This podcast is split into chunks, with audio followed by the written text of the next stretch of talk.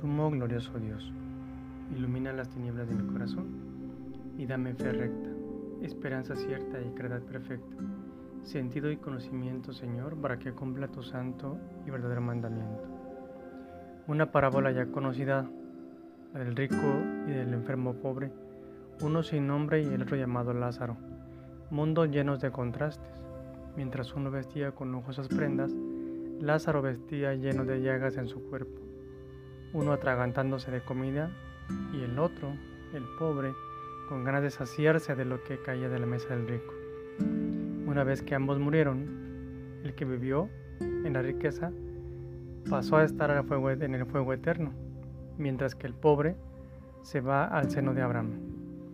El rico pide que vaya Lázaro y que por lo menos moje sus labios o que vaya a la tierra para avisarles de los tormentos que está pasando pero Abraham le dice que ambas cosas son imposibles, ya que los mismos escenarios lo impiden. Parece que la actitud y conducta del rico no fue la correcta, así también dependerá nuestra conducta para ganarnos un lugar en la eternidad y obviamente de la misericordia de nuestro Padre Dios. Pidamos ser más caritativos, que pensemos más en el hermano que necesita de nuestro pan, de nuestra ayuda y apoyo en todo momento. Jesús, me has puesto el ejemplo de cómo vivir la vida. Lléname de tu misericordia para poder ver a todos los Lázaros que están a mi alrededor y aprender a ver al necesitado desde su necesidad. Amén.